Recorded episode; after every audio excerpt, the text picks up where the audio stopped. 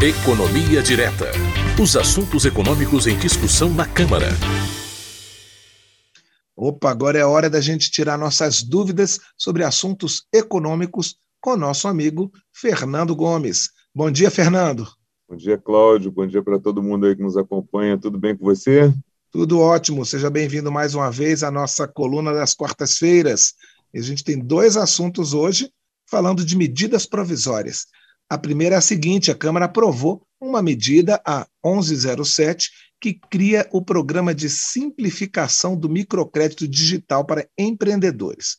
Esse programa recebeu o apelido de Sim Digital. Fernando, eu queria que você explicasse para a gente essa medida e que mostrasse como é que ela pode beneficiar os microempreendedores e as pessoas físicas que querem abrir ou ampliar seu negócio. Vamos lá, Cláudia, é isso mesmo, né? A Câmara aprovou esse projeto, que ainda precisa passar pelo Senado para entrar em vigor, e o objetivo é permitir que pessoas físicas e microempreendedores individuais possam pegar empréstimos de forma mais simples para tocar aí seus negócios, né? As pessoas físicas vão poder pegar até R$ 1.500 e os meios vão poder pegar até R$ 4.500 nesses empréstimos. Outro ponto importante que o projeto traz é a garantia. Né? Qualquer empréstimo precisa de garantia, e como a gente já conversou aqui, quanto melhor a garantia, mais baixa a taxa de juros. Então, um dos pontos que a MP ataca é tentar melhorar essa questão da garantia para esses empréstimos aí para as pessoas físicas e para os MEIs. E de que forma? Determinando que o FGTS é que vai garantir parte desses empréstimos. A MP autorizou o uso de 3 bilhões de reais aí do FGTS para garantir essas operações de microcrédito. E essa garantia é uma garantia que usa recursos aí do próprio trabalhador, né, já que esses recursos estão depositados em contas vinculadas aos trabalhadores brasileiros no FGTS. Quais são os critérios aí para pegar esses empréstimos com essa garantia do FGTS? Um deles é que se o tomador do empréstimo não tiver recursos para pagar a dívida, o FGTS vai quitar o empréstimo, mas quem pegou o recurso não vai mais poder pegar empréstimos nessa linha de crédito até que ele quite essa dívida que foi paga pelo FGTS. E o texto traz também uma garantia importante aí para as mulheres. No mínimo 50% dos recursos desses empréstimos, eles têm que ser destinados para mulheres. É, para operacionalizar essas garantias, o texto aprovado ele criou o Fundo Garantidor de Microfinanças, né, que recebeu aí o apelido de FGM, que vai funcionar na Caixa Econômica Federal e vai ser aí um instrumento é, operacional aí para garantir esses empréstimos. O FGM ele vai ser abastecido com recursos do, FG, do FGTS, perdão, que são aqueles 3 bilhões que a gente comentou antes. Quais são as regras para ter acesso a esses empréstimos? As linhas de crédito somente vão poder ser concedidas para os microempreendedores que tenham recebido treinamento, qualificação técnico profissional que vai ser oferecido pelo SEBRAE, que é o nosso serviço brasileiro aí de apoio às micro e pequenas empresas. Além disso, os MEIs têm que participar de outro treinamento também para ter acesso ao empréstimo, chamado aí de Programa Nacional de Microcrédito Produtivo Orientado. Quais vão ser as taxas de juros e o prazo de pagamento desses empréstimos, Cláudio? A taxa de juros vai ser de 3,6% ao mês e o prazo máximo desses empréstimos vão ser de 24 meses, dois anos. Os empréstimos podem ser feitos por qualquer banco do nosso sistema financeiro.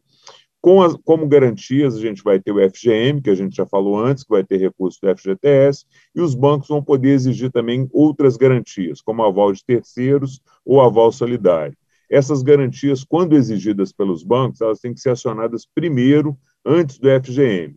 E a garantia pessoal, quando for exigida, somente pode ser exigida até o valor do empréstimo contratado acrescido aí dos encargos, que são os juros da operação e outras taxas aí que o tomador tem que pagar. Outra regra que tem que ser observada é que esses recursos têm que ser usados integralmente em atividades produtivas, ou seja, no negócio da pessoa ou do MEI o sujeito não pode pegar o empréstimo para pagar outras dívidas que o tomador, que ele, tomador, tenha com o banco que está concedendo o crédito. Então, o valor que for retirado ele tem que ser usado integralmente na atividade produtiva. Outra regra importante: quem tiver sido condenado por explorar trabalhadores nas situações de trabalho escravo ou trabalho infantil não pode se beneficiar desse programa. E tem mais informação. Se o tomador do empréstimo tiver saldo no FGTS, ele pode dar esse valor como garantia até o limite do saque anual que ele tem direito na modalidade saque aniversário. Esse valor fica bloqueado lá até o pagamento final da dívida.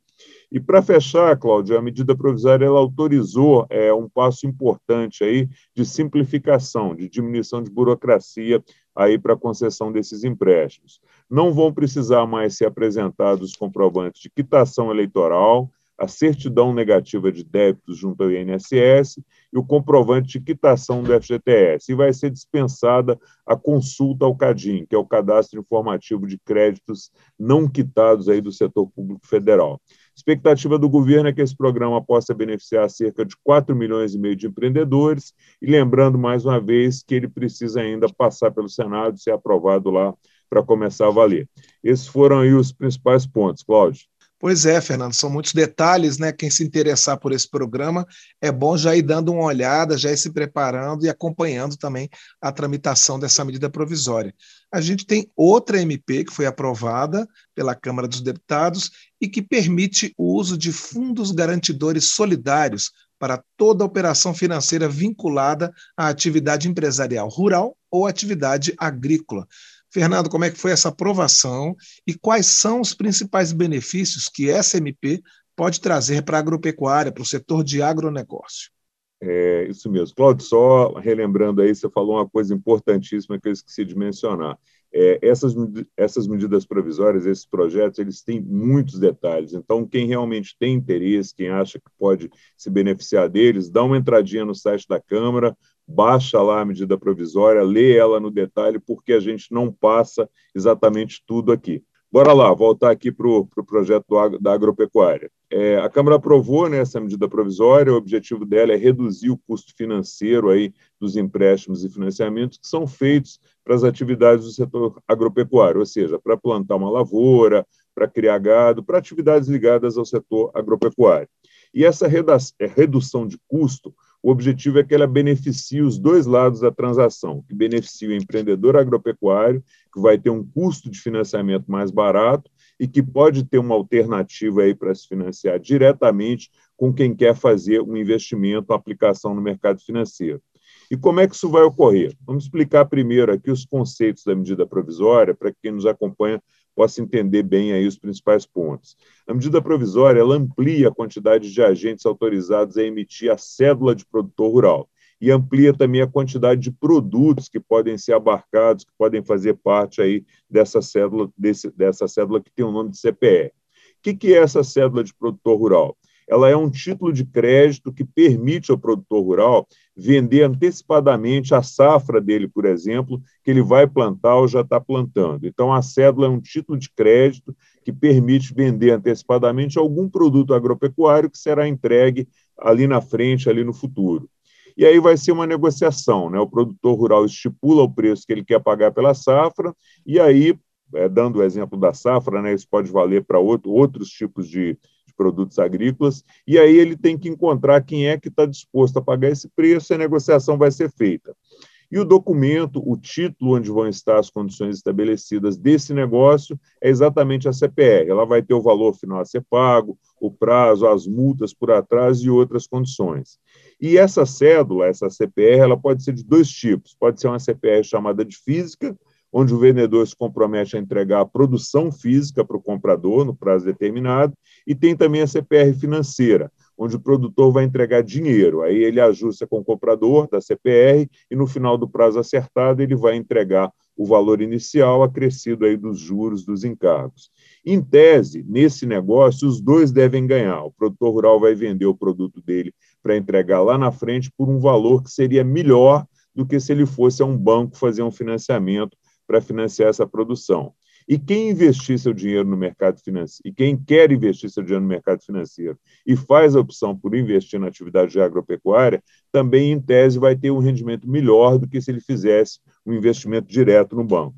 Então, a possibilidade de ter essa garantia deve estimular a negociação desses papéis no mercado financeiro, porque esses fundos vão poder ser usados para cobrir a falta de pagamento desses empreendimentos rurais que tenham problemas de safra, que declarem falência e que não consigam pagar aí esses investidores. Essa é a ideia central.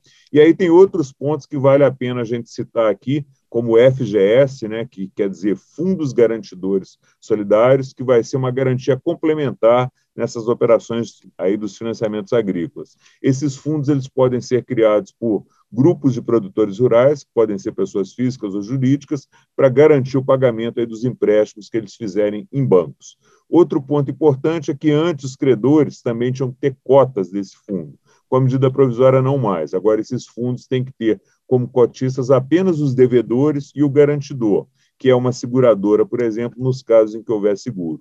Se não houver seguro, só as cotas dos devedores são suficientes. É, outra modernização importante que a medida provisória traz, segundo os especialistas aí do setor, é permitir a assinatura eletrônica dessas cédulas do produtor rural. Essa deve ser uma medida aí que vai dar segurança e agilidade nas operações. E com a medida provisória, a CPR também ficou mais flexível. Vão poder é, entrar nessa CPR, além dos produtores rurais tradicionais, quem trabalhar com recuperação de florestas nativas, de áreas degradadas, quem trabalhar na industrialização dos produtos agrícolas, pecuários e de pesca, e quem produzir ou vender insumos agrícolas e máquinas e, e implementos. Então, para fechar, Cláudio, só relembrar que o objetivo final da medida provisória é que essas mudanças na regulamentação simplifiquem a constituição desses fundos garantidores aí das operações e permitam facilitam a captação de recursos né, para os produtores rurais de uma forma mais barata e não somente em bancos, que eles possam buscar esse recurso junto a outros investidores. Então, se tudo funcionar bem, conforme previsto, você vai evitar o aumento de custos financeiros para o setor agrícola, isso deve resultar em redução do preço de produtos agrícolas para a população e de quebra aí contribuir para reduzir a inflação que a gente está precisando muito. Tomara, né, Fernando? Tomara. É isso. Muito obrigado, Fernando Gomes, por destrinchar para a gente essas duas medidas provisórias. Um abraço e até a próxima semana. Obrigado, Cláudio. Um abraço para você, um abraço aí para todo mundo que nos acompanha.